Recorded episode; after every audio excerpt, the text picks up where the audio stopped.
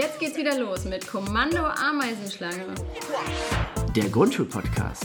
Unperfekt, aber schön. Mit Bewegungserna und Herrn Rüppelmeier. Wir wünschen viel Spaß. Ja, herzlich willkommen zu unserer neuen Folge von Kommando Ameisenschlange. Heute nehmen wir das erste Mal online auf. Ja, und ich bin schon sehr gespannt, wie das funktioniert. Und auch ein bisschen aufgeregt, weil ich mir ein neues Mikrofon gekauft habe. Und äh, total begeistert von der Technik bin. ja. Äh, ja, und ich hoffe, dass wir, wir uns mit äh, guter Soundqualität ähm, hier unterhalten können. Ja, und mit guter Bildqualität. Wir sind ja parallel bei FaceTime noch zu sehen. Aber das äh, Bild ruckelt manchmal ein bisschen. Aber wir kriegen das schon hin. Ja, cool, dass ja, wir, wir wieder eine neue Folge aufnehmen. Ja, wir wissen ja auch, wie wir aussehen. Deswegen ist es ja auch nicht so schlimm. Äh, jetzt gerade sind ja ähm, Herbstferien. und ähm, trotzdem wollen wir jetzt im ersten Teil noch mal ein bisschen darüber sprechen, was uns so beschäftigt. Gibt es da was bei ja. dir? Ah, auf jeden Fall. Also ich bin trotz der Herbstferien bin ich gerade wieder sehr aktiv. Und wir hatten am Samstag, mitten in den Herbstferien, hatten wir eine Auftaktveranstaltung zur Code Week in Bonn. Bonn-Rhein-Sieg ist ein äh, Hub, einer von zehn oder zwölf Hubs in Deutschland, die quasi die Code Week ähm, ja, als Region ähm, in ihrer Region umsetzen und viele Workshops und Programmiermöglichkeiten für Kinder und Jugendliche schaffen wollen. Und äh, genau. Und da wir als Schule äh, da sehr aktiv äh, Workshops anbieten, auch öffentliche Workshops, ähm, werden wir dann immer dazu eingeladen, obwohl das eigentlich so eine Plattform ist für weiß ich nicht, so die Stadt Bonn ist dann da und das Deutsche Museum ist da und die Telekom Stiftung und die Sparkassenstiftung und das Fraunhofer Institut. Alles so, so äh, Institutionen. Und da war jetzt, waren jetzt zwei Lehrkräfte da, einer vom, von der weiterführenden Schule ähm, und ich halt von der Grundschule. Genau, und es war sehr interessant. Ähm, war auch in den Räumen des Bonneums, ist ja auch hier ein großes äh, Lernwerkstattprojekt in Bonn. Ähm, genau, und war cool, da mit den Leuten irgendwie ins Gespräch zu kommen, sich auszutauschen. Aber ich habe das jetzt gerade nicht ganz richtig verstanden. Warst du da als Gast oder hast du das ähm, moderiert oder geleitet? Ach so, nee, nee, nee. Äh, der, ähm, also der äh, Hauptchef von der Telekom Stiftung, der hat das alles ins Leben gerufen, weil der so das Anliegen hat, die Code Week hier richtig groß zu machen in Bonn-Region, also Bonn-Rhein-Sieg. Und ähm, der lädt dann die verschiedenen Institutionen ein. Und ich bin da als äh, Gast immer dann da oder als Repräsentant für unsere Grundschule, aber halt auch generell als Lehrkraftrepräsentant, ja. Genau. Ah, cool. Ja, ich weiß, ich weiß nämlich noch, als ich äh, bei euch an der Schule war, da habe ich auch einmal die Code Week mitgemacht. Das war ziemlich cool. Ich weiß noch, da war ich bei irgendeinem so Workshop von einem Elternteil aus deiner Klasse, war das, glaube ich die ja. ähm, Scratch Junior vorgestellt haben. Und ich glaube, das war ein Programmierer von Google oder so. Und der hatte halt so mega Ahnung und hat übelst ja. das coole Programm da mit den Kindern aufgezogen. Das war, das fand ich echt cool, so eine, so eine Elterninitiative dann da auch zu haben. Genau, auch dieses Jahr sind wieder zwei Väter aus meiner Klasse, die da irgendwie aktiv werden. Und es ist ja auch schön, dass äh, bald kommen wieder die Mütter und helfen beim Laternenbasteln. Und die Väter können sich dann über solche Sachen ein bisschen in der Schule auch engagieren. ähm, genau, und äh, ja, ich habe nämlich Scratch Junior ja von dir gelernt, weil du dann auch irgendwie eine AG gemacht hast und dann habe ich ähm, bei dir mal reingucken können und habe äh, Scratch Junior kennengelernt und seitdem bin ich riesen Fan und benutze es auch total gerne. Ja, genau. Machst du immer noch, ähm, ja, du hast ja auch in deinem UPP, hast du, oder UB hattest du auch mal was mit Programmieren, ne? Aber offline. Ja, genau. Nee, genau, da hatte ich, ja, mit den B-Boards hatte ich das, für Offline-Coding und B-Boards. Und danach mhm. habe ich aber auch noch, äh, während des Klassenleitungspraktikums, habe ich im Sachunterricht dann Scratch Junior gemacht, nochmal mit den Kindern, also mit der ganzen Klasse. Das war auch ziemlich cool. Also da war ich auch voll ah. begeistert, weil so ein paar Schülerinnen haben dann tatsächlich nach der Einheit, immer wenn sie so freie iPad-Spielzeit hatten, haben sie dann das, ihre Scratch-Programme weitergemacht. Das fand ich total cool. Ja, ja, das ist, also deswegen bin ich auch ein Riesenfan der Codewig und mache das auch gerne. Das ist so ein bisschen bei mir, weil ich als Kind hätte ich super gerne programmieren, schon erste Kontakte geknüpft und ein bisschen Erfahrung gesammelt, um einfach da auch ein Selbstbewusstsein aufzubauen. Aber das ist ja gar nicht so schwer, wie ich dachte und das ist ja einfach nur lernen und ähm, ausprobieren. Ähm, und genauso wie mit Mathewettbewerben. Ich war mathematisch eigentlich sehr begabt, aber konnte das nie irgendwie in so einem Mathe-Wettbewerb irgendwie zeigen. Und jetzt, deswegen bin ich so der größte Verfechter vom Känguru-Wettbewerb und von dieser Code Week, weil das irgendwie so die Sachen sind, die mir als Kind so ein bisschen gefehlt haben und die ich jetzt dann zumindest den neuen Kindern irgendwie ermöglichen möchte. Ach, witzig, bei uns war der Känguru-Wettbewerb äh, richtig groß an der Schule. Also es war jedes Jahr war der da und also ich habe da auch immer mitgemacht. Schade, oh. dass es das bei dir nicht gab. Aber es, das ist halt krass. Ich glaube, sowas liegt, also sowas steht und fällt halt auch immer mit dem Engagement der Schule und den entsprechenden Lehrkräften. Also ja. wenn die Lehrer halt keinen Bock haben, das zu machen, dann ähm, wird das halt dann auch nicht angeboten. Ja, das war auch da bei dem Treffenthema, dass ähm, das alles doch so ein Flickenteppich ist und dass da äh, engagierte Schulen sind. Und ich meine, wir kriegen für jedes Projekt, was wir öffentlich anbieten, kriegen wir 300 Euro. Das heißt, also jede Schule, die sagt, ja, wir können ja nichts machen, weil wir keine Ausstattung haben. Man kann mit den iPads was machen, man kann Offline-Coding was machen, man kann sich auch für ein paar Euro dann irgendwie die B-Bots kaufen, damit was machen und dann halt nach und nach durch diese, durch diese Förderung ähm, kann man halt dann wieder sich wirklich ein gutes ja, Equipment aufbauen. Ähm, genau, was aber witzig war, also da war ja jemand vom Fraunhofer Institut auch, oder zwei sogar, und äh, da habe ich immer ja, von Scratch geschwärmt und wie toll Scratch Junior ist und dass ich alles mit Scratch Junior mache und die Kinder das so toll finden und so. Und dann der so, mh, hm, immer so ein bisschen grummelig, weil die haben halt so eine Plattform entwickelt, das ist äh, Open Roberta. Äh, für die möchte ich auch mal hier so ein bisschen Werbung machen. Hast du vielleicht auch schon mal gehört? Ähm, ja. Und also ich bin nach wie vor ein großer Fan von Scratch Junior, aber wovon ich überhaupt gar kein Fan bin, ist von Scratch. Und das ist, glaube ich, vom MIT entwickelt worden. Und Open Roberta hat so alles das, was bei, ähm, bei Scratch irgendwie unübersichtlich ist und ja, unintuitiv und so weiter, haben die wirklich optimiert und das übersichtlicher gestaltet.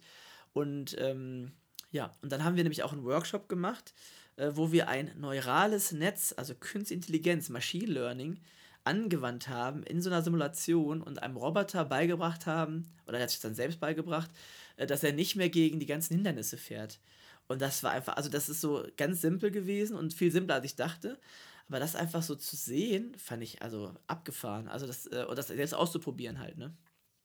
Ja, das finde ich ja beim Programmieren eh das Coolste, dass man da irgendwas Theoretisches macht und dass man dann halt so diesen, man sieht halt gleich ein Ergebnis. Also entweder es funktioniert gar nicht, dann weiß man, okay, da ist ein Fehler, ich muss jetzt den Fehler suchen.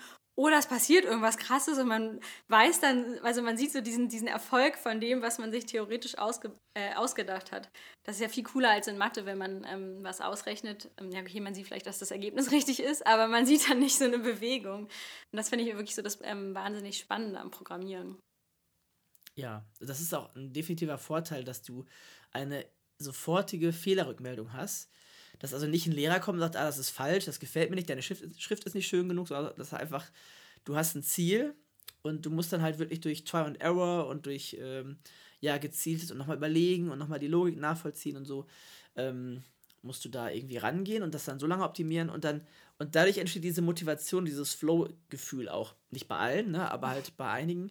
Ähm, ich habe jetzt zum Beispiel äh, inspiriert von diesem, von diesem Workshop habe ich jetzt angefangen, ähm, ein eigenes neurales Netz zu programmieren in der gleichen Plattform, die ist ja kostenlos, ähm, zu Hause und da irgendwie das NIM-Spiel äh, zu simulieren, aber das klappt auch nicht so, wie ich mir das vorstelle. Also bin ich auf jeden Fall auch jetzt richtig angefixt. Ähm, und äh, genau, und ich biete auch einen Workshop an bei der Code Week, ähm, um das, das NIM-Spiel mit so ähm, ja, zu programmieren und da künstliche Intelligenz beizubringen, die nur aus Bechern und Zettelchen besteht, indem man das NIM-Spiel immer wieder spielt gegen diese Becher und Zettel. Und dann werden immer die äh, Zettel, die zum, zur Niederlage führen, die werden dann nach und nach aussortiert. Und dadurch wird dann irgendwann die Intelligenz so stark, dass sie halt immer gewinnt. Und das halt, das mache ich jetzt mit den Kindern nächste Woche. Genau. Ja, cool, klingt voll interessant. Jo. Ja, ich wollte ja. noch eine Sache zu dem, was du ganz am Anfang von dem, als du angefangen ah. hast zu reden, gesagt hast. Äh, und zwar der Umgang mit den Fehlern. Das fand ich nämlich, also finde ich eigentlich so auch ein Riesenpotenzial von, ähm, vom Programmieren, dass, ähm, dass Kinder viel ähm, motivierter Fehler suchen. Weil eigentlich ist ja, besteht der Schule sehr viel aus Fehlersuchen. Zum Beispiel, man schreibt einen Text und dann sagt man, ja, da sind ja noch ganz viele Rechtschreibfehler drin, verbessere den mal. Das macht ja überhaupt keinen Spaß und das ist voll ätzend und man denkt so, oh, ich habe alles falsch gemacht. Und beim Programmieren macht es halt irgendwie Spaß und man, ähm, man lernt dann auch so, dass Fehler machen gar nicht so schlimm ist und das ist ja auch irgendwie, ähm, ja, dass man so einen spürbaren Erfolg hat, wenn man dann so einen Fehler ähm, aufschnüffeln, nenne ich es jetzt mal, kann. Also man ist ja wirklich so wie so ein Detektiv und muss dann alles so ganz genau überprüfen, um diesen einen Fehler zu finden. Also das fand ich irgendwie, das fand ich ganz toll und das habe ich auch ähm, so während dieser OB-Reihe versucht ähm, zu vermitteln. Ich glaube, das kam eigentlich auch ganz gut an. Mhm. Noch kurz dazu, ähm, das mit den Fehlern, also die Geschichte funktioniert ja im Prinzip auch mit den Fehlern. Ne? Also ich kann die Geschichte ja vorlesen genau. oder halt auch lesen und ich weiß, was in der Geschichte passiert.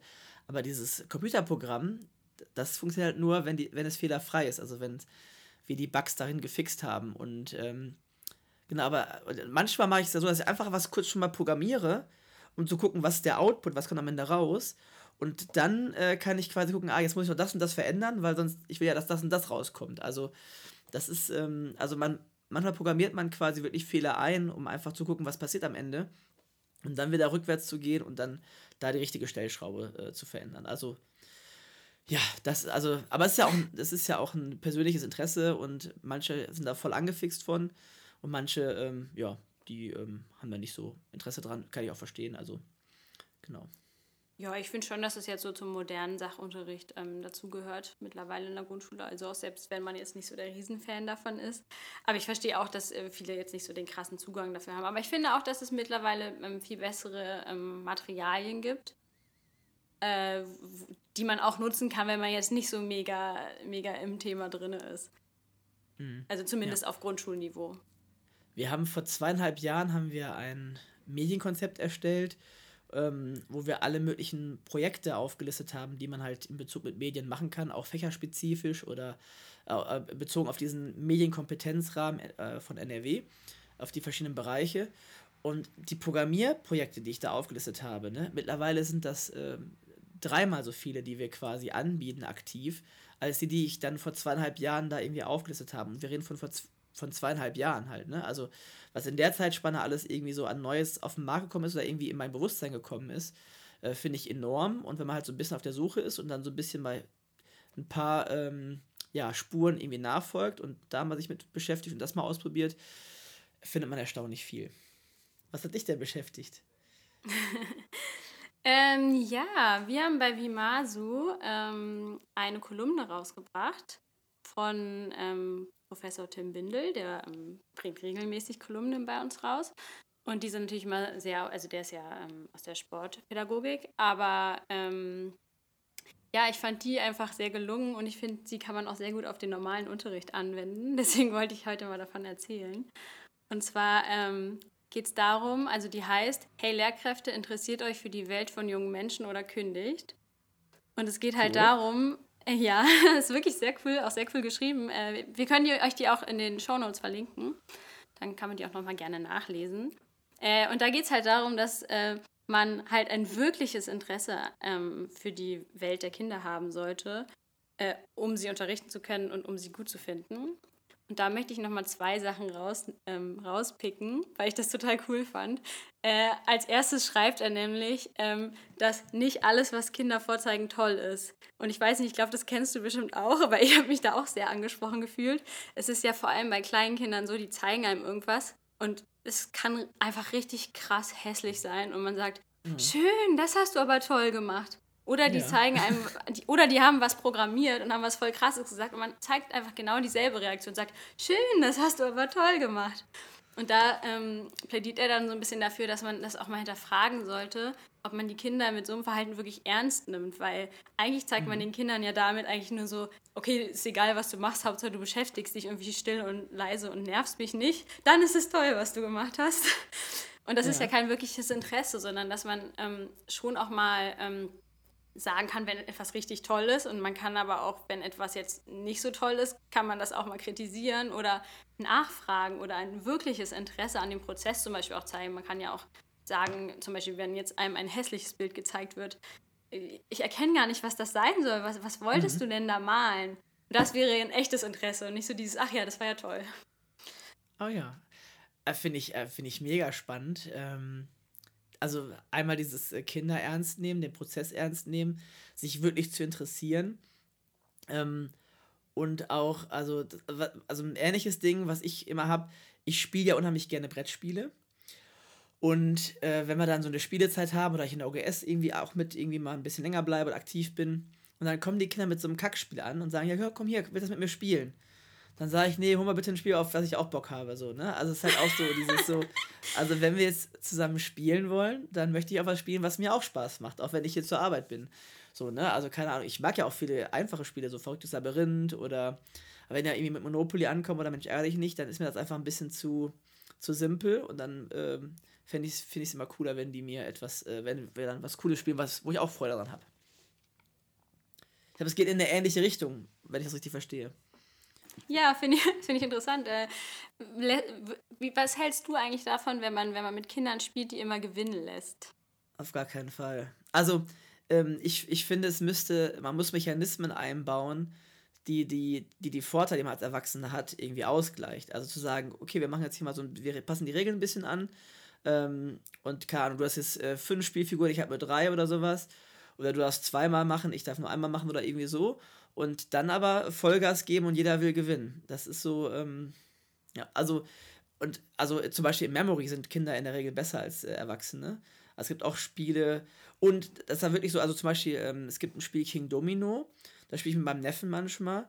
Und bei King Domino ist es so, dass ich die ersten drei Partien habe ich die, da habe ich ihn richtig nass gemacht. Und dann war es so gleich auf, abwechselnd, und jetzt macht der mich immer nass. Also der ist wirklich in dem Spiel besser geworden. Ähm, also von daher, ähm, ja. Ja, ich finde, das ist ja aber auch der Charakter vom Spielen, dass man gewinnen möchte. Und ich, ehrlich gesagt, ich hasse es, wenn man mich gewinnen lässt und ich das bemerke. Ja. Und äh, das habe ich auch schon als Kind gehasst.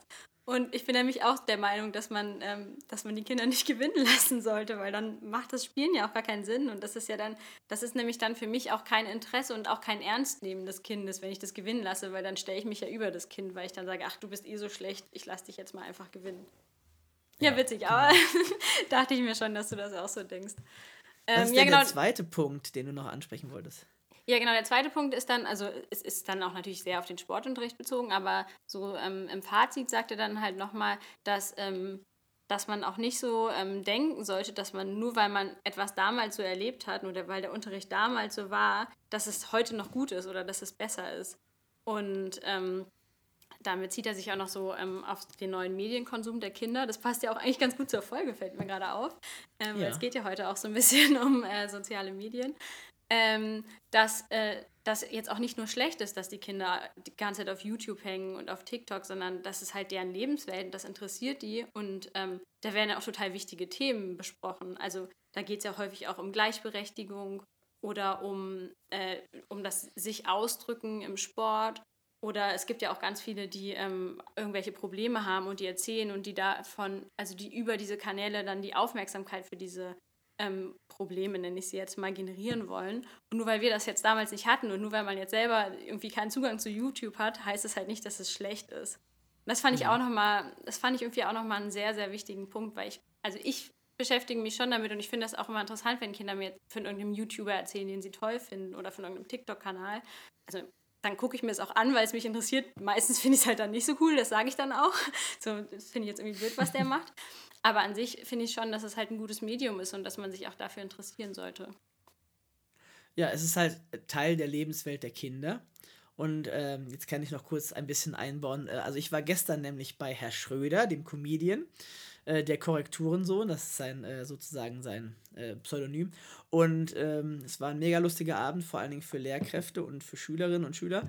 Ähm, also er ist extrem interaktiv, also er geht wirklich krass auf das Publikum ein. Am Ende konnte der von zehn Leuten im Publikum den Namen, unter anderem auch von mir, und hat dann auch immer wieder so irgendwie auf, ach ja, der Grundschullehrer, ach ja, der, äh, der Deutschlehrer und so weiter, ist darauf eingegangen. Ähm, das war inter sehr interessant. Und er hat dann zum Beispiel erzählt, mit dem Feuer, als das Feuer erfunden wurde, er hat dann so, ähm, ne, also, er hat dann so äh, äh, komedisch, äh, komödiantisch dargestellt.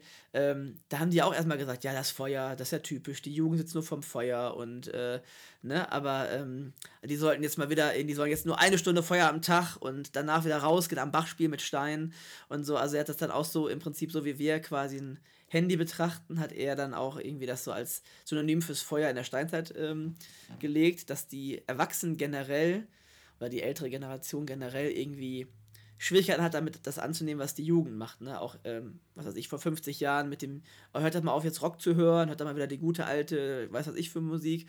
Ähm, und es gibt auch äh, einen Spruch auf einem Stein in Babylon von 1500 vor Christus, wo drauf steht, die Jugend von heute ist faul und dumm und gottlos, sie, führen nicht unsere Traditionen weiter. Also das heißt, das Phänomen ist ein Menschheitsgeschichtenphänomen und gar nicht das, wo wir immer denken, ja, die Jugend von heute ist so schlimm. Das war halt, zieht sich durch die Jahrhunderte hindurch, dass das äh, Erwachsene und Ältere so gedacht haben. Das ist ja auch so dieser Generationenkonflikt. Ich glaube, es gehört auch einfach dazu, dass man ähm, als Jugendlicher das doof findet, was die ältere Generation macht und auch andersrum. Weil ich glaube, dass ähm, man sich oder dass sich so nur die Gesellschaft weiterentwickelt. Mhm. Aber es ist jetzt witzig, weil ich glaube, wir sind jetzt so in dem Übergang von, dass wir ähm, immer alles blöd fanden, was die Älteren fanden, dass wir jetzt so die Älteren sind, wo andere blöd finden, was wir machen. Ja, und ich meine, also ich komme ich komme ja trotzdem mit manchen Sachen nicht mehr mit. Also ich meine, ich war auch hier auf StudiVZ, MySpace, Facebook und so weiter ähm, als User. Und aber jetzt so bei TikTok, Snapchat und so weiter bin ich halt auch irgendwie raus. Ne? Also ich merke schon auch, dass sich das immer noch weiterentwickelt, dass man halt schon einen Teil davon irgendwie mitmacht und äh, ja, Erfahrungen zugesammelt hat. Ähm, aber halt trotzdem, dass es halt immer irgendwie sich weiterentwickelt noch über das hinaus. Ähm, ja, ein sehr spannender Artikel, finde ich, äh, interessiert mich mal, muss ich mal reingucken. Ähm, ich finde ja, dass der Titel ein bisschen arg provokativ ist. Also so, das ist aber, ist wahrscheinlich auch so gewollt, ne? Ähm, mit von wegen, interessiert euch für das, was die Kinder machen, ansonsten kündigt. Ähm, aber es hat auch ein bisschen was damit zu tun, so, welche Haltung habe ich als Lehrkraft gegenüber den Kindern? Also bin ich derjenige, der sagt, ey Leute, ich weiß, wie der Hase hier langläuft, ich kenne den ganzen geilen Shit und ich bringe euch etwas Cooles bei und am Ende seid ihr voll fit fürs Leben. Oder äh, gehe ich den Weg und sage so, hey, ähm, ich bin Ja, ich Lehrer, glaube auch, das heißt jetzt halt auch nicht, dass man, also es ist natürlich erstmal sehr provokativ, weil es halt eine Kolumne ist, ne? es soll ja provokativ sein. Und zum anderen, glaube ich, heißt es ja auch nicht, dass man jetzt selber die ganze Zeit ähm, auf TikTok sein soll und dann die Kinder dazu animieren soll, das zu benutzen. Also so ist es ja auch nicht. Ich, ich glaube, aber ich sehe das halt nur so dieses, dass, dass es schon ähm, lohnenswert ist, sich einfach zu interessieren, was die Kinder da machen, auch was die für Spiele spielen. Die, die spielen ja zum Beispiel auch auf dem Handy, spielen ja immer Roblox. Ähm, dann habe ich mir das halt auch mal runtergeladen und gespielt und ich fand, also ich glaube, ich habe es einfach nicht verstanden und ich hatte auch irgendwie überhaupt keinen Zugang dazu. Aber dann fand ich es doch cool, weil ich so, so ein bisschen dann auch mitreden konnte und irgendwie so wenigstens so ein bisschen wusste, womit die sich so in ihrer Freizeit beschäftigen. Ja. Ich empfehle auch äh, Eltern immer, äh, die sollen ihre Kinder ruhig Minecraft spielen lassen. Also das ist so, wo ich denke, also wenn man die Wahl hat zwischen, keine Ahnung, jetzt hier, was ist dieses neue ähm, Ballerspiel da, äh, keine Ahnung, fällt mir gerade nicht ein. Das, ähm, wo alle immer rumschießen und das, das Haupt. Fortnite. Genau, Fortnite, ähm, also wenn ich die Wahl habe zwischen Minecraft und Fortnite, dann lasse ich mein Kind Minecraft spielen, weil es einfach Kreativität auch fördern kann. Natürlich, ich kann es natürlich auch da als Action-Modus und nur äh, Zombies abballern und so nutzen. Aber ähm, ich kann da auch kreativ werden und ähm, naja, also ähm, war, finde ich, einen guten Appell zu sagen, nehmt die Kinder ernst interessiert euch für das, was die Kinder machen, ähm, nimmt die Produkte der Kinder ernst, auch jetzt im Sportunterricht, ne? Also es, es kann immer noch was verbessern. Da halt so die Waage zu finden zwischen, hey, ich erkenne deine Leistung an, aber ich ähm, gebe dir noch ein paar Verbesserungstipps, ohne irgendwie überheblich zu sein und ohne irgendwie der Lehrer zu sein. Äh, stelle ich mir auch immer schwierig vor, aber. Ja, dann ähm, würde ich sagen, leiten wir jetzt mal zu unserem Thema heute über. Es soll ja um ähm, so ein Real Talk sein über ähm, Instagram, TikTok, äh, ja, Eduki, Eduki, und was es da auch noch alles gibt. Ähm, und ich dachte mir so, als Einstieg können wir ja erstmal vielleicht so ein bisschen ähm, einordnen, beziehungsweise auch aufzählen, was es da überhaupt für Angebote gibt, weil ich glaube, die ähm, Angebote, wo Lehrkräfte sich ihre Materialien oder auch ihre Ideen meistens im Internet herholen, sind ja wirklich super vielfältig geworden.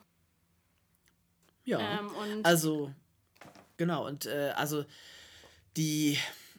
Also die Frage ist ja auch, warum hat das so eine große Bedeutung gewonnen? Ne? Also warum, also ich meine, früher hat man halt vielleicht die Zeitschriften gehabt, ein paar Bücher und ein bisschen didaktisches Zusatzmaterial. Und da hat man sich auch so ein bisschen hin und her was ausgetauscht.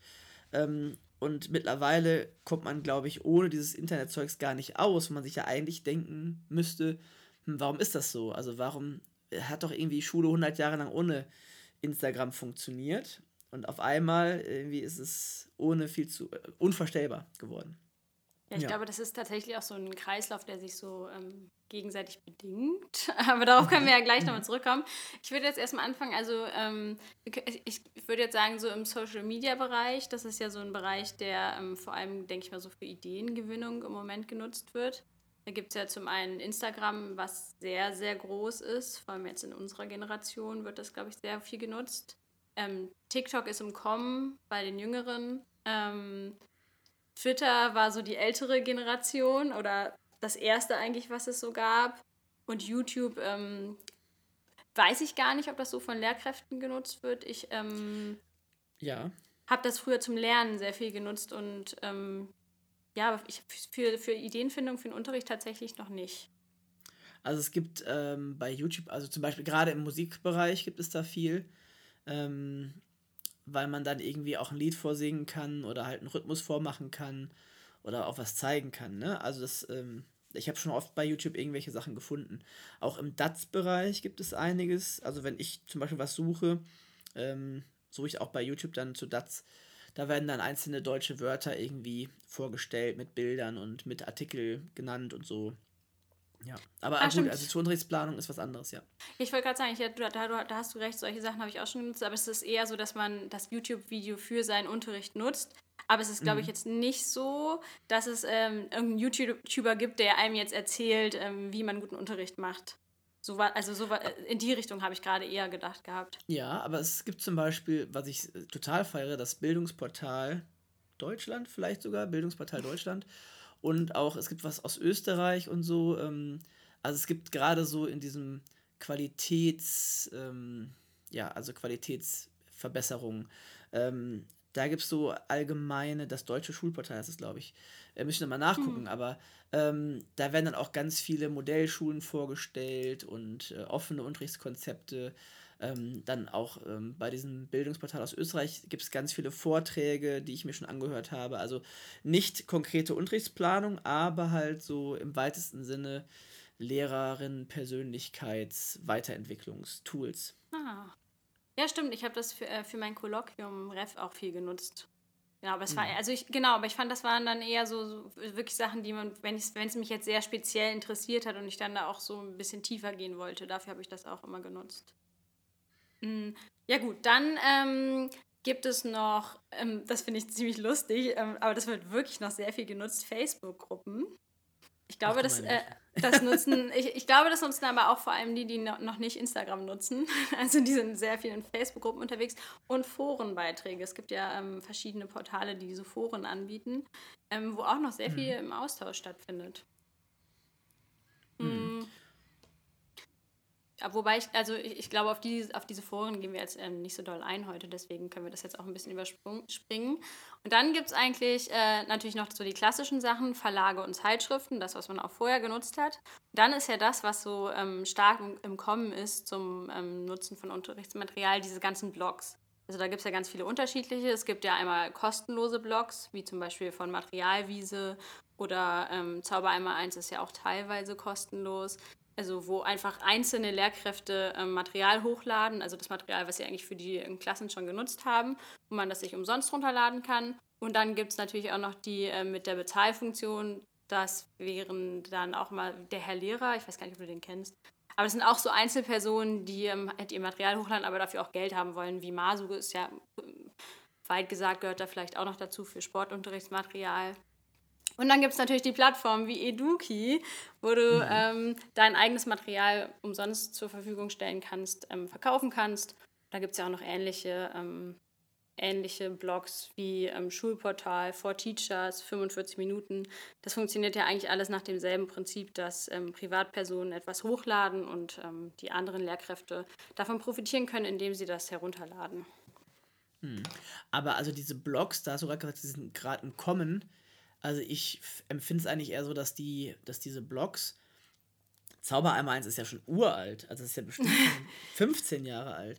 Und dann gibt es ähm, gibt's ja auch viele ähnliche. Ähm, dann gab es zum Beispiel auch Blogs, die dann irgendwann angefangen haben, so, sorry, ich muss jetzt einfach Geld nehmen. Es sind so viele Leute, die das, äh, die das alles nutzen, da geht so viel Arbeit rein, da will ich es einfach auch ein bisschen bezahlt haben. Ähm, Und äh, das finde ich auch vollkommen legitim. Ne? Und, und ich glaube eher, dass es so ein bisschen gerade ist, dass, dass alle Blogs auch irgendwie etwas bei Eduki hochladen, weil Eduki die Plattform ist, wo alle Lehrer sich oder sehr viele Lehrer sich tummeln. Ähm, ich habe nochmal geguckt, Stand von vor zwei Jahren, da waren 40% der Lehrkräfte aktiv bei Eduki. Irgendwie, entweder als Hochlader oder als Runterlader. Ähm, äh, das habe ich in einem Video von, äh, weil Eduki wurde auch bei 13 Fragen, wurde mal, äh, war der ähm, ja, Geschäftsführer von Eduki, hat zum Thema Schule und Bildung ein bisschen was erzählt und da wurde das irgendwie genannt. Also, ähm, ich, ich glaube, dass diese Ideenblocks, und ne, Ideenblocks ist ja nur ein Block, aber diese Blocks, die Ideen verbreiten, ähm, dass die irgendwie so zwei, sogar dreigleisig fahren, dass die sowohl auf Instagram aktiv sind, um irgendwie auch Kunden zu generieren, dass die auf ihrem Blog natürlich hauptaktiv sind, aber dann auch irgendwie bei Eduki mal so ein paar Sachen reinstreuen. Mm, ja, aber das, also ich glaube, also auf Instagram plus ein Blog, das stimmt auf jeden Fall. Ähm, das Ding ist halt, dass Eduki äh, ein sehr ähm, einfaches Geschäftsmodell entwickelt hat für Lehrkräfte. Also das ist ja einfach eine geniale Idee, dass äh, man, also dass sie so die Plattform bereitstellen, wo man das hochladen kann. Das ist ja viel einfacher, als wenn man seinen eigenen Blog macht. Aber ich glaube tatsächlich nicht, dass es stimmt, dass man ähm, auf mehreren Plattformen das hochlädt, weil ähm, erstens ist es so, dass wenn du was auf Eduki hochlädst und es auf deiner eigenen Plattform hochlädst, dann da muss es gleich viel kosten. Du darfst nee, keine unterschiedlichen Preise haben, was schon mal ein Problem ist. Weil bei Eduki musst du ja auch super viel an Eduki abgeben. Das ist ja ein krasses Geschäftsmodell, was dahinter steckt. Ne? Also es ist ja nicht ja. so, dass man was hochlädt und sagt, ich will 1,99 dafür, dann kriegst, du ja nicht 1,99, sondern, weiß ich nicht, vielleicht 99 Cent, wenn du Glück hast. Mhm. ähm, und ähm, wenn man das halt über seinen eigenen Blog macht, ähm, hat man da wahrscheinlich schon mehr Gewinn auf jeden Fall. Also da gibt es natürlich auch Kosten, die man äh, abtreten muss, aber nicht so viel. Ähm, Warum muss das denn gleich viel kosten? Woran liegt das? Oder ist das irgendwie von Eduki festgelegt? Oder wie? Ja, das ist von Eduki. Ich, ich, ich glaube, manch, ich weiß nicht, ob sich da jetzt immer dran gehalten wird, aber das ist von Eduki festgelegt. Krass. Wenn es das gleiche Material ist, ich glaube, es muss gleich viel kosten und man darf und, und vor allem darf man sich umsonst irgendwo noch bereitstellen. Also man kann sich auf seinem eigenen Blog für umsonst haben und dann bei Eduki für einen Preis verkaufen. Ja, Mm. aber ja, genau. also, nee, das finde ich krass. Wieso, wieso mischt Eduki sich ein, was ich auf meinem Blog mache? Das finde ich schon heftig. Also ich ja, meine, also das ist. Weil äh, es geht halt ums Geld, das ist halt ein Geschäftsmodell, das darf man nicht vergessen. Also ich glaube, es, es wird halt immer so ein bisschen dargestellt, dass es so, so nett ist, wir helfen uns alle untereinander als Lehrerinnen und Lehrer, aber eigentlich geht es da um Geld machen. Weil, äh, also da ja. muss ich sagen, ist zum Beispiel Zaubereimer 1, da hast du recht, das gibt es schon sehr lange, ist ja ähm, das ist jemand, der uns helfen will, weil das, also da ist ja sehr, sehr, sehr, sehr, sehr viel äh, Material umsonst. Und ähm, man kann ja auch von der Schule sich so eine, ähm, ich glaube, so eine Art Mitgliedschaft oder so machen und dann kriegt man die anderen ja. Schullizenz, genau, und da kriegt, kann, man, kann man ja auf alle Materialien umsonst zugreifen das ist für mich dieses, wir helfen uns gegenseitig. Aber Eduki, das ist, also ich, ich, da sind ja auch ganz viele Autoren und Autorinnen unterwegs, die das mittlerweile fast hauptberuflich machen und überhaupt nicht mehr als Lehrkräfte arbeiten. Und da geht es wirklich darum, Geld mit diesen Unterrichtsmaterialien zu verdienen. Also ich kann mal ganz kurz ähm, von meiner Eduki-Erfahrung äh, berichten. Also erstens, äh, ich bin da unheimlich gern unterwegs und stöber da unheimlich gern, weil man da wirklich viel findet.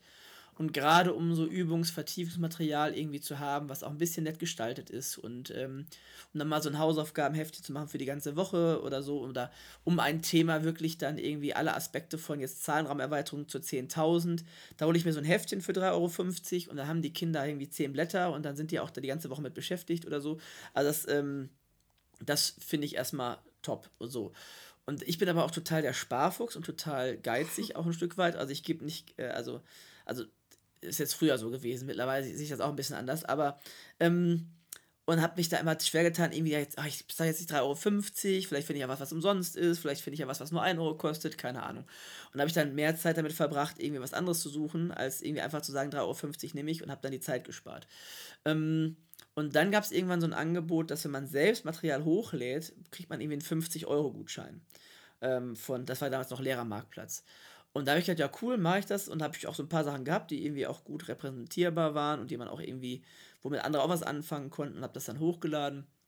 Und da habe ich auch ein paar Sachen kostenlos reingemacht, ein paar Sachen äh, für Geld. Und da habe ich genau das festgestellt, was du gerade beschrieben hast. Dieses so, ähm, warte mal ganz kurz, ich bekomme nur 30% dessen, also es sind jetzt alles äh, Zahlen von vor zwei Jahren, drei Jahren oder so, ne?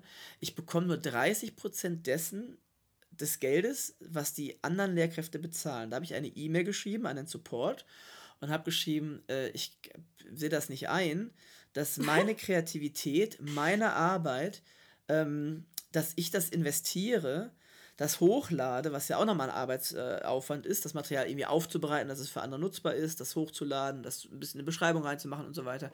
Und dass das dann andere Lehrkräfte von ihrem privaten Geld kaufen und dass ich am Ende aber nur 30% bekomme und 70% bekommt die Plattform. Das finde ich, äh, also ja. fand ich so unterirdisch. Da habe ich dann geschrieben, ab jetzt sind alle meine Sachen kostenlos. Damit kann ich eher leben, als dass die sich da irgendwie die Taschen voll machen. Mit meiner Kreativität und mit dem Geld, dem privaten Geld der Kolleginnen und Kollegen. So, und das ist meine Haltung nach wie vor. Das ist, führt natürlich dazu, dass man viel weniger hochlädt, weil natürlich der Anreiz auch nicht so richtig gegeben ist. Dann macht man es halt irgendwie aus Goodwill oder man lässt es bleiben. Aber halt, ähm, vorher war so ein bisschen der Anreiz, ah ja, komm, ein paar Euro kriegst du auch dabei rum und ähm, ist ja auch nicht schlecht. Ja, witzig. Das ist ähm, schon, eine, schon eine interessante Herangehensweise, also, ich, also die ich auch teile. Also das ist halt, es ist halt wirklich so, dass ähm, sollte man sich immer bewusst machen, dass ein Großteil nicht derjenige, der das verfasst hat, bekommt, sondern halt eine Plattform, die sich damit mhm. so und dämlich verdient. Was jetzt aber auch nicht heißt, dass es schlecht ist. Also ich, ich habe auch ähm, mir schon mehrere Materialien da gekauft und ich verkaufe da ja auch Materialien. Und ähm, aber ich habe mich noch gefragt, warum es eigentlich im Moment so ist, dass man dieses Gefühl hat, dass man da so viel kaufen muss.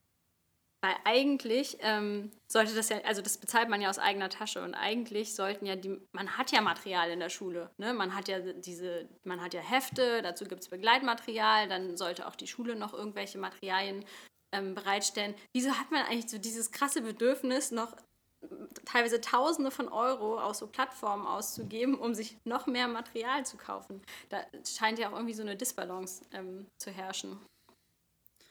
Ja, ähm, also ich glaube, es hat auch ein bisschen mit den äh, mit der Instagram-Plattform zu tun, dass man da immer ganz viele schöne, perfekte äh, Unterrichtsmaterialien präsentiert bekommt von ganz tollen, motivierten, äh, engagierten Lehrkräften.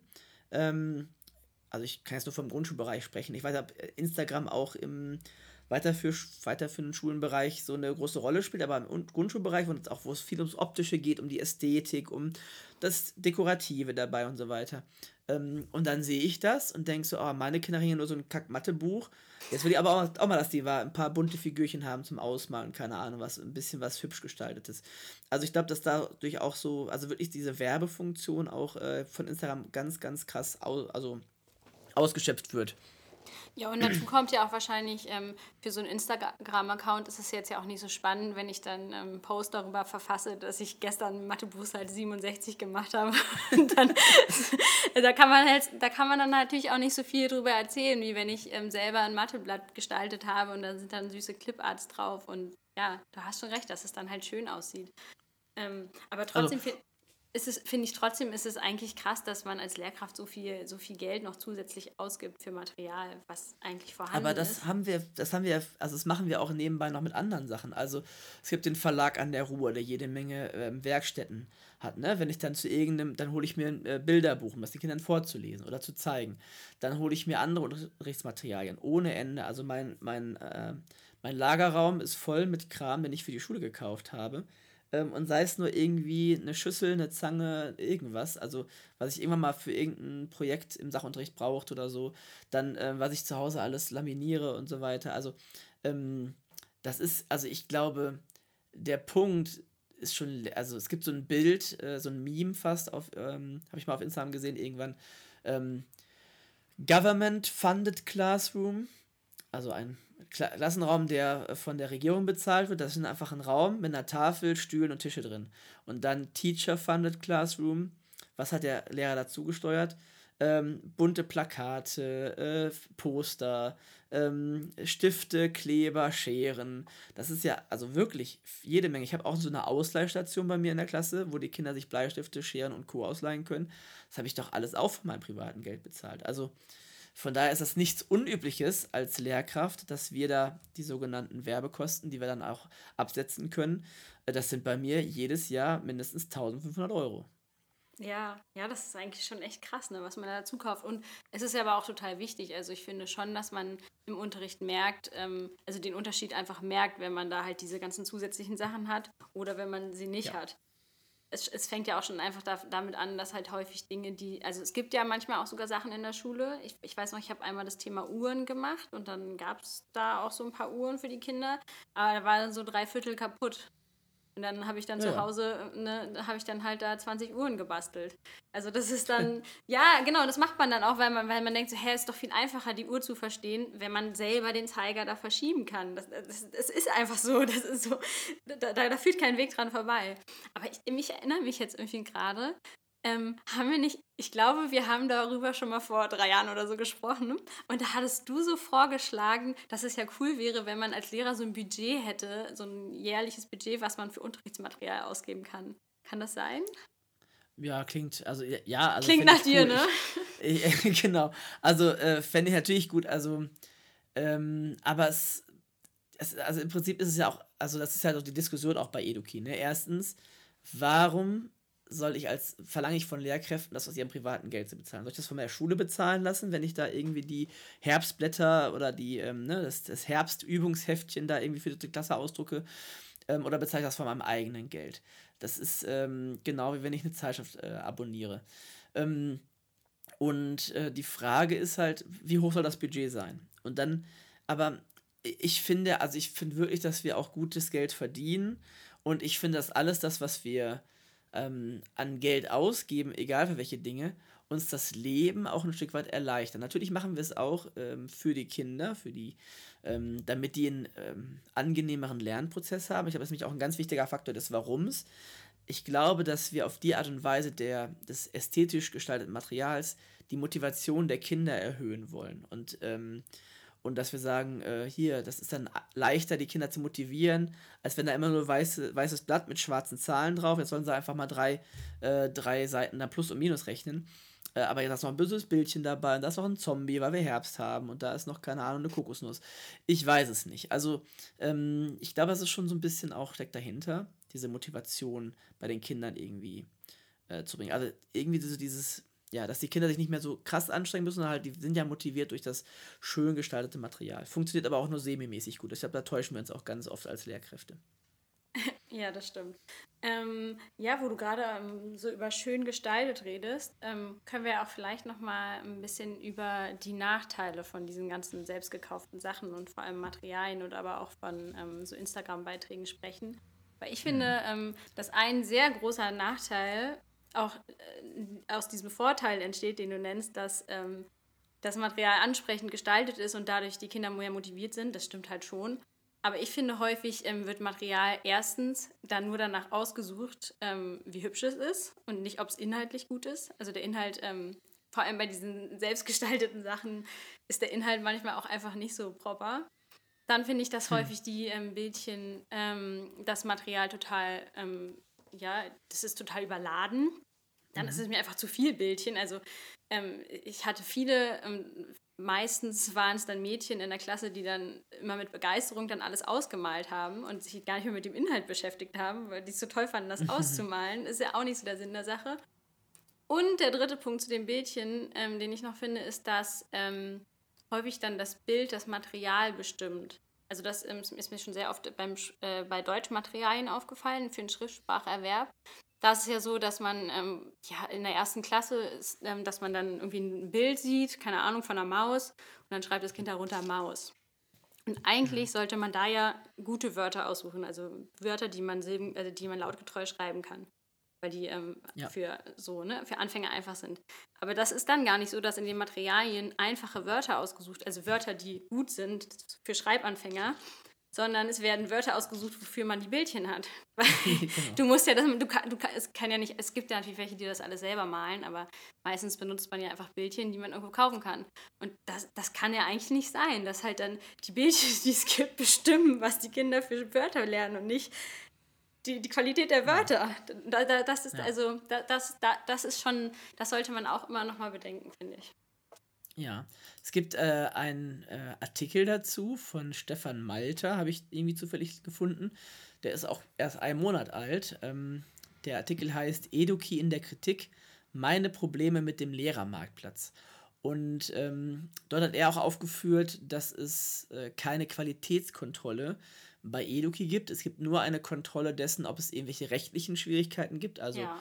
ob da ähm, irgendwelche Kopierschutzsachen irgendwie missachtet werden oder ob dann irgendwelche Bilder einfach so genommen werden oder die mit Quellenangaben äh, gemacht werden.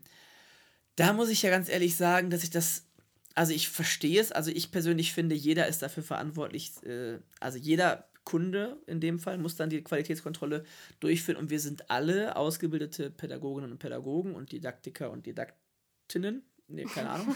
ähm, Didaktikerin, weiß ich nicht genau, muss man mal nachgucken. Also, ähm, das heißt, also diese, diese fehlende Qualitätskontrolle dazu bemerken, auf den Inhalt bezogen, was du jetzt auch gerade gesagt hast, klar, aber die Frage ist halt, ähm, sehe ich immer das ganze Material, das ist halt ein Teil des Materials auch irgendwie verschwommen dargestellt, damit ich das nicht irgendwie alles klauen kann. Ähm, das ist dann natürlich eine Sache. Und das zweite ist, äh, habe ich dafür die Zeit. Ne? Wenn ich noch schnell irgendwie eine Hausaufgabe raussuche, ah ja, sieht hübsch aus, aha, ich habe drei Aufgaben irgendwie mir kurz überflogen, wird schon alles passen, ich kaufe mal für 2 Euro, dann äh, haben die Kinder mal eine vernünftige Hausaufgabe dann kommen halt die Probleme erst hinterher. Ne? Aber das ist halt unsere Verantwortung. Ähm, aber wenn ich jetzt selbst Material erstelle, für meine Kinder gibt es ja auch keine Qualitätskontrolle. Klar, ich verkaufe das jetzt auch nicht an die Kinder, sondern halt ich benutze dann einfach so, also ich, deswegen finde ich das nicht so einen massiven Kritikpunkt. Ähm, aber was ich schon mir wünschen würde für Eduki ist ein vernünftigeres Bewertungssystem. Also es wird da wirklich auch viel Mist angeboten. Wenn man einfach wie bei Amazon einfach einen Stern vergeben könnte, wären, wären vielen Lehrkräften geholfen. Und nämlich interessanterweise die Kommentarfunktion bei Eduki, das habe ich letztens herausgefunden, ähm, die ist nämlich auch, die wird nämlich auch sehr krass redaktionell ähm, aussortiert. Also ich hatte letztens mal einen kritischen Kommentar, der wurde nicht veröffentlicht, auch Wochen später nicht.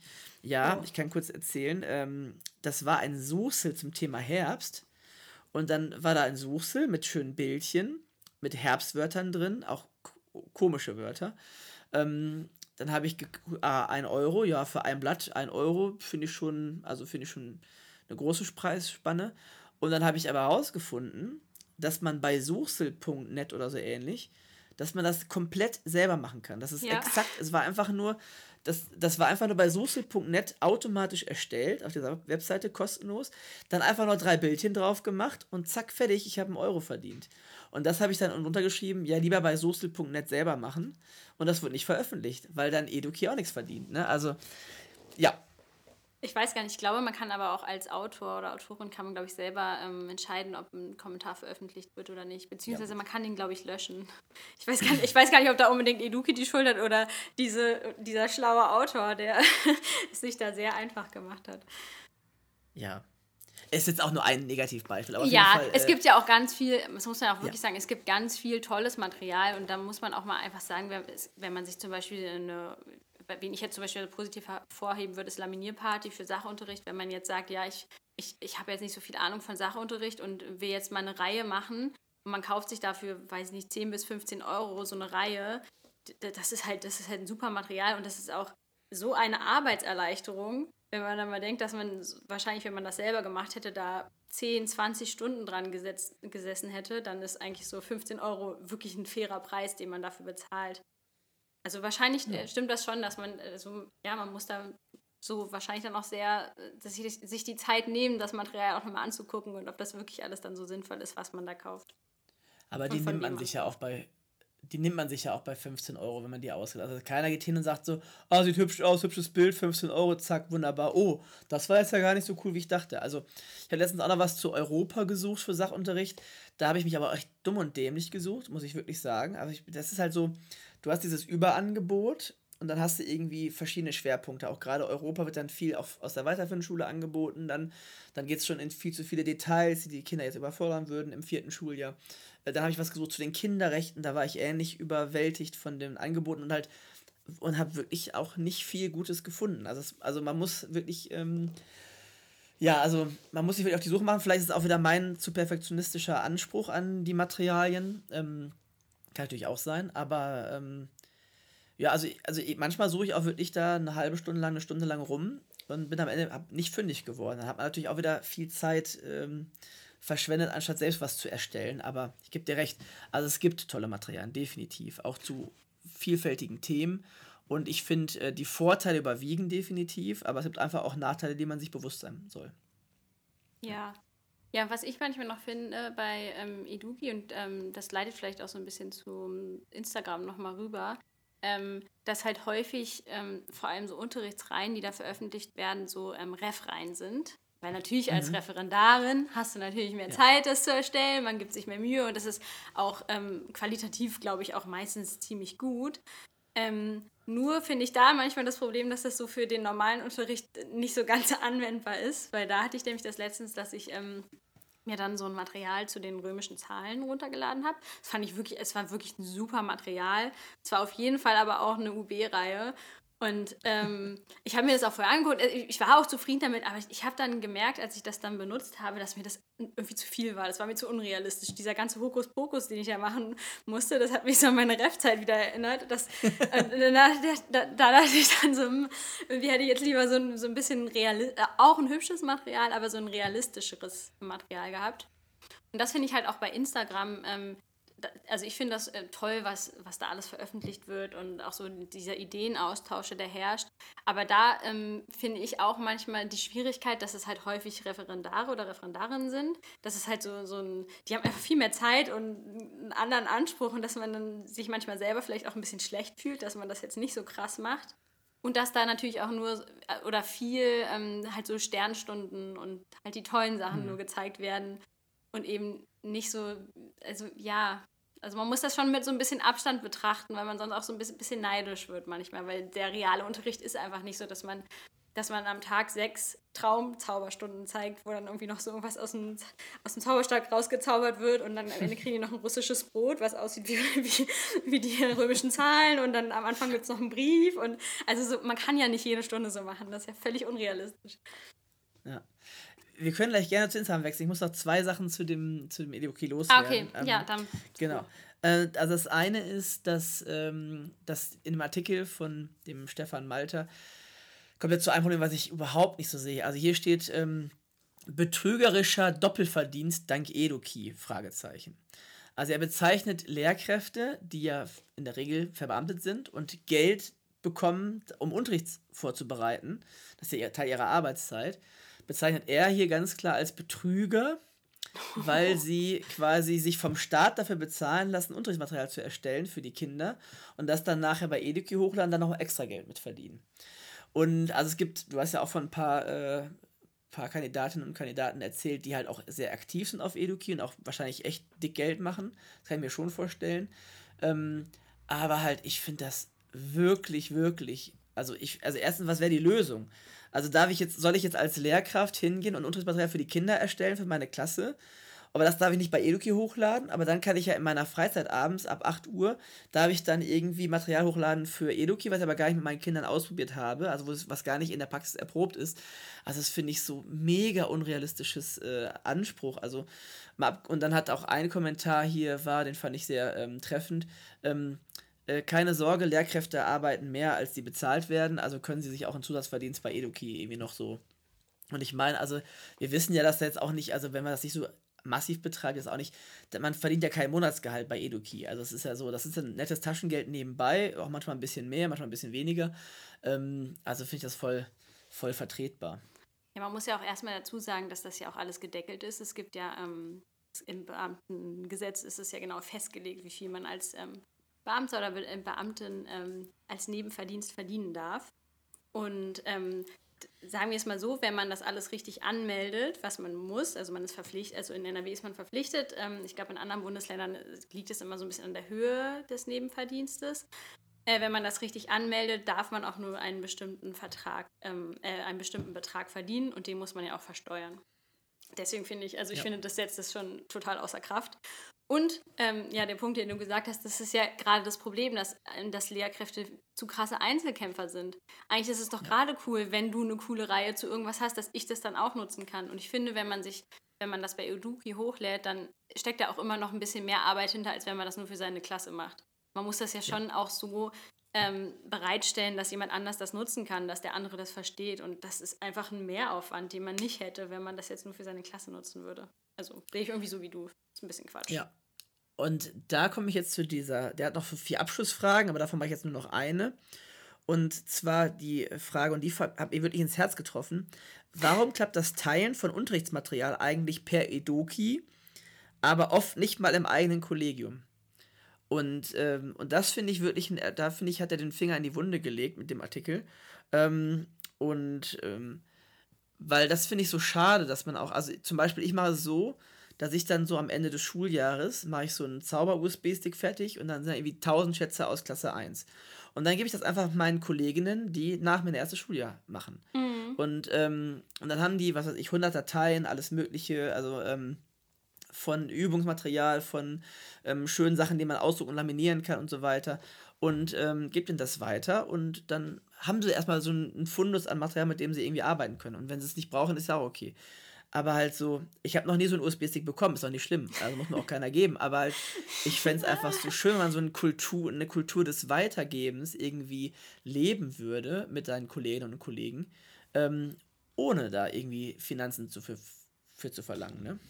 Ja, es wäre ja schön, wenn es einfach so schulintern so, ähm, so digitale ähm, Clouds gäbe, wo einfach Unterrichtsmaterial gesammelt wird.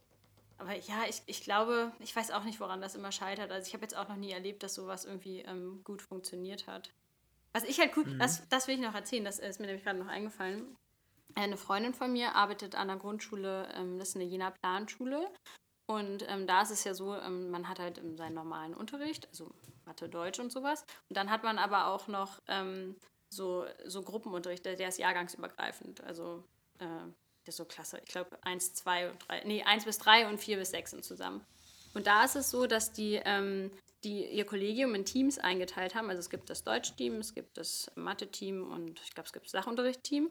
Und dann ähm, wird das immer so rotiert, dass für diesen jahrgangsübergreifenden Unterricht, also in den Kerngruppen, äh, äh ist halt immer Projektarbeit und die geht immer ungefähr einen Monat. Und immer ein Team bereitet sozusagen eine Projektarbeit vor und die anderen machen nichts und dann sind sozusagen immer die nächsten mhm. dran. Und in Mathe und Deutsch ist es auch so, es gibt halt, ähm, also sie ist ja zum Beispiel im Mathe-Team, sie bereitet komplett den Matheunterricht vor und ähm, die aus dem Deutsch-Team dann komplett den Deutschunterricht.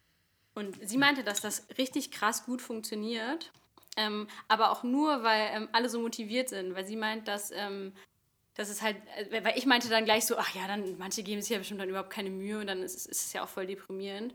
Und sie meinte eben nicht, weil sie meinte, dass ähm, alle Sachen immer so cool sind, dass man dann selber so diesen Anspruch hat, boah, die, die haben das so cool gemacht letzten Monat, ey, jetzt müssen wir das diesen Monat auch so cool machen. Und trotzdem ist es ja wieder weniger Arbeit, weil man ja immer nur, ich weiß nicht, die Zeitabstände weiß ich jetzt nicht genau, aber nur alle drei Monate sozusagen dran ist, was zu planen. Das fand ich mhm. total toll. Also sowas wünsche ich mir auch mal für die Schule. Ja, also äh, ich habe das jetzt so verstanden, sonst musst du mich korrigieren, dass eine Lehrkraft was vorbereitet, jetzt zum Beispiel Mathe, und dann mehrere Gruppen äh, damit unterrichtet. Das genau. heißt, also ich bereite es einmal vor und, und dadurch, dass ich mich dann auf Mathe konzentrieren kann, habe ich quasi die Arbeit einmal, die Vorbereitung ein einziges Mal, aber ich kann es halt mehrmals irgendwie benutzen. Nee, nee, aber die anderen benutzen das auch. Also du gibst das Material ah, den so. anderen. Die anderen Lehrer ah, okay. unterrichten mit dem, was du vorbereitet hast. Ah, okay, es gibt dann auch verschiedene Sachen. Okay. Ja, gut, aber ja, genau. Also Und das ist Beispiel ja auch dieses uns, Material teilen. Also, so. Ja. Bei uns im ersten Schuljahr äh, plant das, also ich bin ja im vierten Schuljahr, aber habe das bei den Kollegen mitbekommen. Ähm, da haben die auch das so ein bisschen aufgeteilt. Eine macht Mathe, eine macht Deutsch und ähm, eine gibt viel zu Sachunterricht bei und den Rest planen die alles zusammen. Also das, das heißt, sie haben das schon so ein bisschen schwerpunktmäßig aufgeteilt. Das eine quasi sagt so, hier, ich mache einen Wochenplan für Mathe.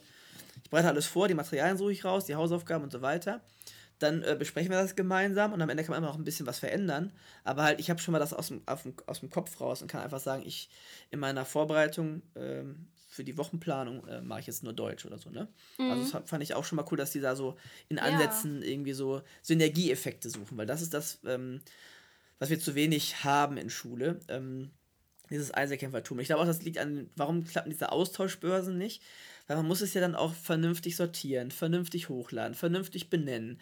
Man braucht ja auch ein abgefahren, gut organisiertes Ablegesystem ja. für die ganzen Dateien, damit es überhaupt in Ansätzen ein, ein Mehrgewinn ist oder ne? Also und das ist glaube ich so die große Problematik und ich glaube, da muss die digitale muss, muss sich im Digital noch einiges ändern. Wie auch, also mein Material ist ja schon nicht sortiert bei mir auf dem Rechner. Wenn ich jetzt auch noch das Material sagen, von ja. Kollege XY hätte, dann wäre auch alles noch mehr chaotisch, ne? Ja, ich wollte ja. gerade sagen, ich finde es schon schwierig, meine eigenen Sachen, diesen ganzen Wust, den man hat, zu organisieren und dann was, ja. was womit mehrere arbeiten können. Da hast du recht. Und, und deswegen so als Übergang zu Instagram, was wir auch schwerpunktmäßig ein bisschen noch besprechen wollen, ähm, deswegen ist es ja, funktioniert es bei Instagram, glaube ich, so gut, dass man da immer so einen Post hat mit einem Schwerpunkt, mit einem Thema, mit einem Material oder mit, mit wie auch immer, mit einer Unterrichtsreihe und dass man da irgendwie sieht, boah, so kann man es ja auch machen, dass man da sich Inspiration holen kann, äh, dass man da auch manchmal noch so einen kleinen Kommentar zu hat. Ähm, das, also das ist dann schon irgendwie auch eine gute Plattform, um irgendwie, ja, neue Ideen ähm, zu finden. Ja, wobei ich glaube ich auch äh, schon auch glaube, dass es eine sehr kurzweilige ähm, Plattform ist, weil man sieht das immer und denkt auch mal, oh, voll die coole Idee, aber ich glaube, man vergisst es dann auch sehr schnell. Also ich speichere mir zwar manchmal Posts ab, aber die gucke ich mir meistens nicht nochmal an. Ähm,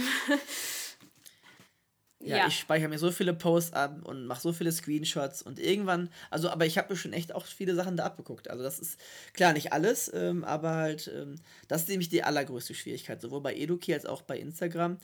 Wann, wie habe ich denn zum richtigen Zeitpunkt das richtige Material für mich im Unterricht, für meine Planung, so, ne?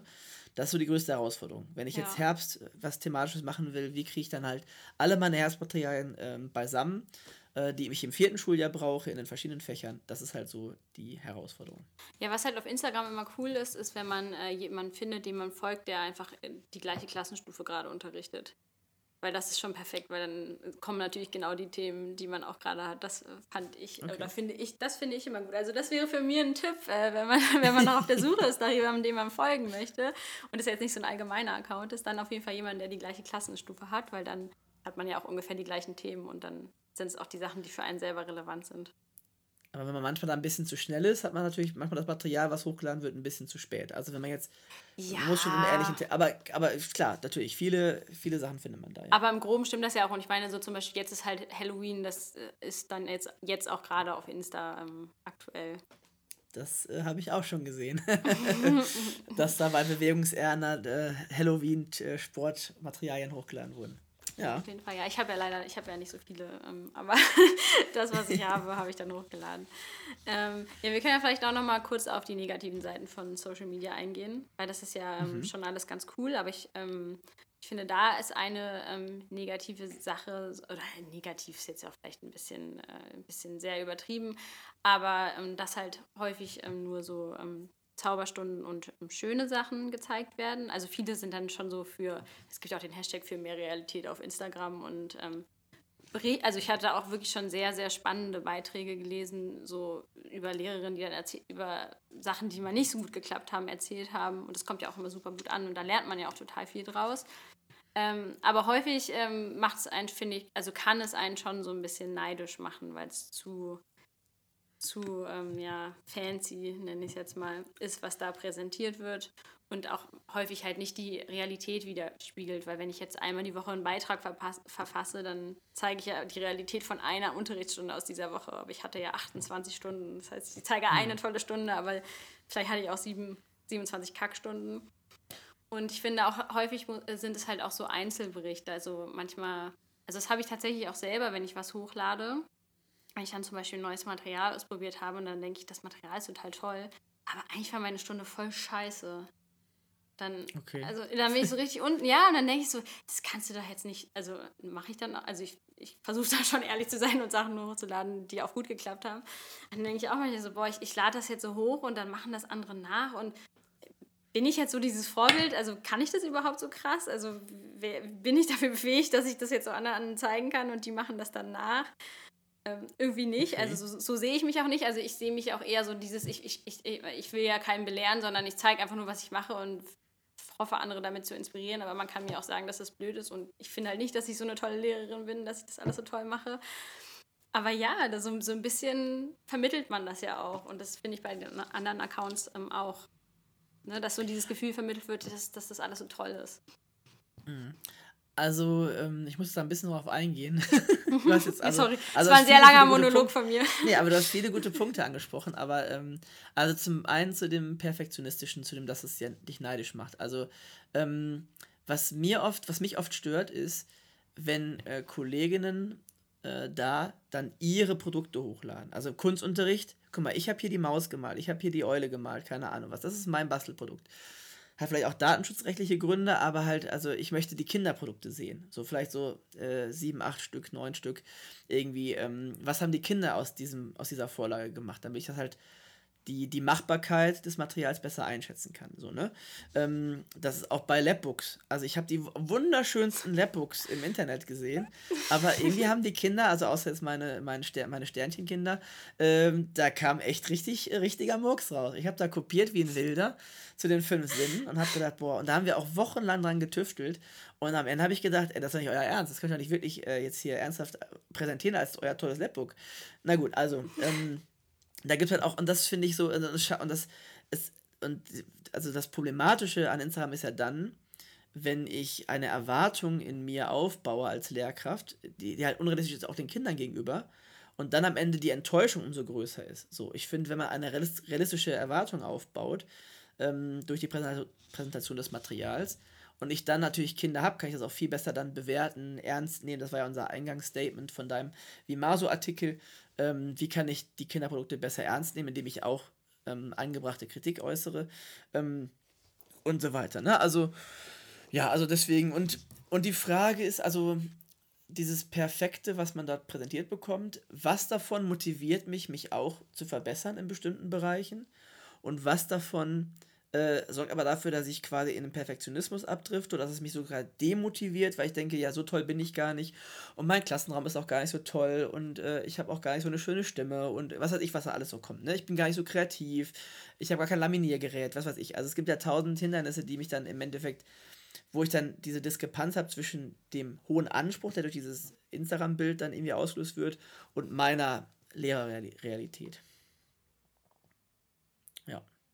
Ja, stimmt. Das ist, das ist schon echt schwierig. Wobei ich, ich finde auch schon, dass es, ähm, dass es wirklich ähm, sehr, sehr viele ähm, gute Accounts gibt, die so, ja. Ähm, die entweder ähm, wirklich nur das Material zeigen, das ist ja auch eine Möglichkeit. Also man muss ja nicht sich selber darstellen als Lehrkraft, sondern man kann ja auch einfach nur sein Material präsentieren. Das macht ja zum Beispiel Laminierparty auch so. Mhm. Ähm, und dann gibt es aber auch sehr viele gute Accounts, die ja, die wirklich zeigen, was sie beschäftigt und eben nicht nur diese Sternstunden präsentieren. Und mhm. ich glaube, jetzt ist so ein ganz guter Zeitpunkt, ähm, wo wir unsere drei ähm, Lieblings-Insta-Accounts äh, präsentieren können. Uh.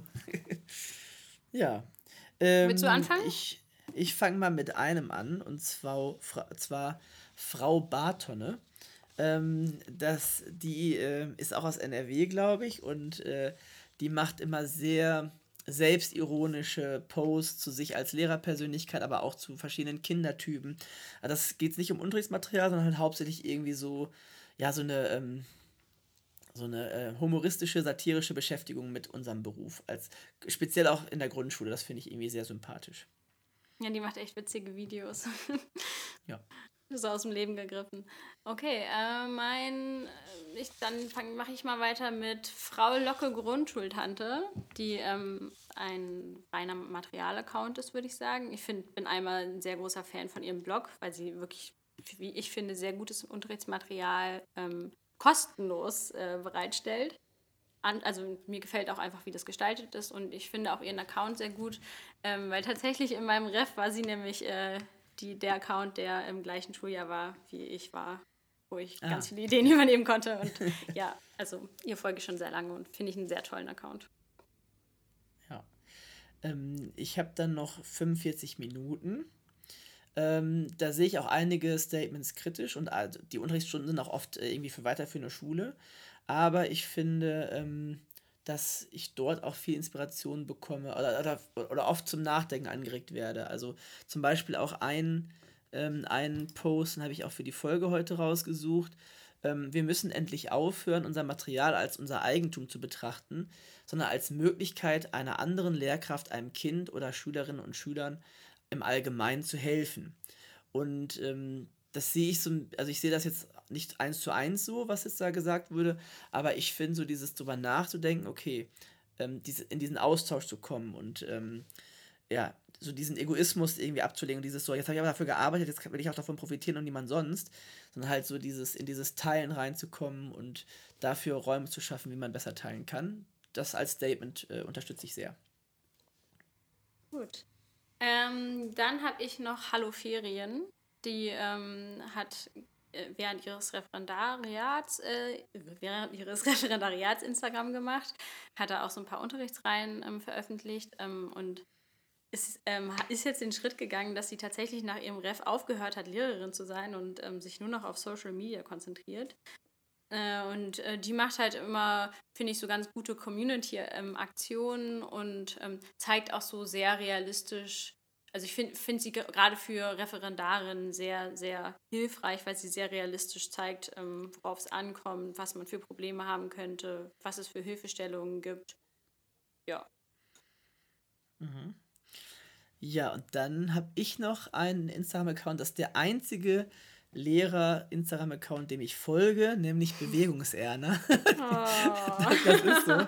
Ähm, ich, ich, muss auch zwei Gründe sagen, warum ich den jetzt noch in die Liste mit aufgenommen habe. Erstens, ähm, also nicht um dir einzuschleimen, sondern halt erstens, weil ich ähm, weil ich es sympathisch finde, dass du halt nicht so oft etwas postest. Also ich kann es bei Instagram nicht haben, wenn jemand mir jeden Tag da irgendwas reinkloppt in meine Timeline und klar, wenn ich jetzt bewusst irgendwie auf die Wheels gehe und da einfach ein bisschen stöbern will und da kommt mir was entgegen, wunderbar, freue ich mich auch. Aber ähm, ich finde es einfach gut, wenn man halt so weniger ist mehr. Man wird sonst einfach zu tot äh, geballert. Und ähm, das zweite, was war denn das zweite? Ah, das zweite, genau, das zweite ist das gleiche. Also ich folge tatsächlich aktiv keinem Lehrer-Account, weil ich das, weil das ist sonst einfach zu viel. Trotzdem freue ich mich, wenn ich halt bestimmte Dinge zufällig irgendwie mir begegnen, wenn ich so durchscrolle. Aber ähm, ja, ich, ich will das nicht irgendwie jeden Tag irgendwie bei mir in der Timeline haben. Deswegen, ähm, ja, deswegen musste ich den jetzt noch mal einmal nennen. Oh, ja. was für eine Ehre. das freut mich. Und, und es ist einfach auch natürlich schwierig, sich da zu entscheiden. Ne? Also jetzt drei auf drei zu kommen. Also du hast jetzt so ein paar äh, auch, finde ich, gute Beispiele genannt und da könnte man aber noch tausend andere nennen. Also ähm, Laminierparty hat, glaube ich, auch einen Instagram-Account, zusätzlich mhm. zum Eduki und so. Also, und ähm, da gibt es wirklich auch Unterricht mit Spaß. Also, es gibt wirklich viele, viele, viele äh, Accounts, die ich, wo ich cooles Material gefunden habe und viel Inspiration bekommen habe. Aber so, um einen zu nennen, äh, muss ich mich jetzt entscheiden. Sehr gut. Okay, ich habe noch einen. Ja. Weil ich kann ja vielleicht davor schon mal sagen, also ich folge natürlich sehr, sehr, sehr, sehr vielen Accounts, aber nicht im Privaten. Da folge ich tatsächlich, glaube ich, keinem. Ähm, aber mit meinem, also mit Bewegungserna, meinem Instagram-Account, folge ich natürlich nur andere Lehrer-Accounts. Das heißt, ich folge, glaube ich, bestimmt so 400, ah. 400 Accounts. Gucke ich mir jetzt auch nicht alles an, aber man will ja natürlich auch so ein bisschen wissen, was die Konkurrenz macht. Ähm, deswegen war es für mich auf der anderen Seite eher schwierig, dann rauszufiltern, welche ich wirklich gut finde und welche, welchen ich nur folge, weil ich jetzt ähm, die auch von dem, wie sie von ihrer Instagram-Aufmachung gut finde oder welche ich auch nur wegen der Konkurrenz folge. Nee, okay. Mhm. Und mein äh, letzter Platz ist auf jeden Fall, oder meinen letzten Account, den ich nennen möchte, ist liniert kariert. Äh, das mhm. ist eigentlich gar nicht so ein typischer Lehrerinnen-Account, sondern ähm, ich würde sie eher so als Influencerin bezeichnen, die wirklich so ähm, über Themen spricht, die sie beschäftigt. Und ähm, sie hat eine sehr offene ähm, und ehrliche Herangehensweise an die Dinge und spricht auch häufig Dinge an, die, ähm, ja, die halt eben nicht so sternstumm sind. Also es geht gar nicht so sehr um Unterrichtsmaterial und wie sie ihren Unterricht gestaltet. Ähm, da wollte ich nämlich noch ein Beispiel erzählen. Ja. äh, und zwar hat sie nämlich dann erzählt, ähm, dass sie Probleme hatte, früher als Schülerin so sich an Regeln zu halten und dass sie das also auch gemerkt hat in, als Lehrerin, dass sie da auch Probleme hat, ähm, die, die Regeln durchzu, also durchzusetzen, weil sie selber da gar nicht dahinter steht. Und dann hat sie ähm, als Beispiel genannt die Regel, dass man im Unterricht nicht essen darf. Ist ja, mhm. ich glaube, die, die gibt es ja bei den meisten Lehrern, die Regel. Und sie meinte dann so, ja, aber sie hat das einfach gar nicht so eingesehen, weil sie einfach das selber sich nie dran gehalten hat und für sie ist das einfach nicht so wichtig. Und dann hat sie halt über mehrere Stories halt dann auch erzählt, wie sie dann da so daran gegangen ist und bei ihrem Unterricht darf auf jeden Fall gegessen werden. Und wie sie das aber auch dann eingeführt hat, dass, das, dass sie mit den Kindern besprochen hat, ja gut, es gibt halt Situationen, da ist es vielleicht auch ungünstig, wenn man da jetzt gerade isst. Und es gibt mhm. Situationen, da ist es vielleicht günstig. Und das finde ich halt so cool, weil das so ehrlich ist und weil das auch eben halt Themen sind, die, die halt von ihr kommen und wo ich, ich jetzt auch sagen würde, da, da, wo ganz viele Leute auch dagegen sind und sagen würden, ey, bist du bescheuert, das geht ja überhaupt nicht. Also Essen im Unterricht. Und das finde ich halt mhm. so cool an ihr, dass sie, dass sie, dass, dass, dass sie das so mit, ähm, mit einem teilt. Ja, so einen Einblick in ihre persönlichen Entscheidungen auch gibt. Ne? Nicht nur hier so, guck mal, hier ist das Material, sondern halt so würde ich auch ähm, Rahmenbedingungen erklärt und ähm, ja, was dazu ist. Ja, also das, was wir ja nicht gefunden haben, sind so ähm, Podcasts zu. Also es gibt natürlich äh, Podcasts zum Thema Schule und Bildung und von Lehrkräften und Lehrercoaches und so weiter. Aber halt so gerade im speziellen Grundschulbereich haben wir da nicht, sind wir nicht wirklich fündig geworden. Das haben wir ja unseren eigenen Podcast gestartet vor ein paar Folgen und ähm, ja, also von daher, also da gibt es bestimmt auch noch jede Menge anderen Kram und ihr könnt ja gerne auch äh, ein bisschen so von euch äh, in die Kommentare schreiben, ähm, was äh, findet ihr cool an Instagram, an EduKey? Ähm, wem folgt ihr? Wen darf man nicht verpassen? Also zum Beispiel Liniert Karet ist mir auch schon mal begegnet äh, im positiven Content, kon, kon, im positiven Sinne. Und äh, also von daher würden wir auch interessieren, was, was euch da, was ihr euch da so begegnet und wo ihr coole Inspirationen von finden könnt. Ja, ich würde sagen, dann war es das für heute, oder? Ja. Schön, dass ihr dabei wart und bis zum nächsten Mal. Bis nächstes Mal. Ciao.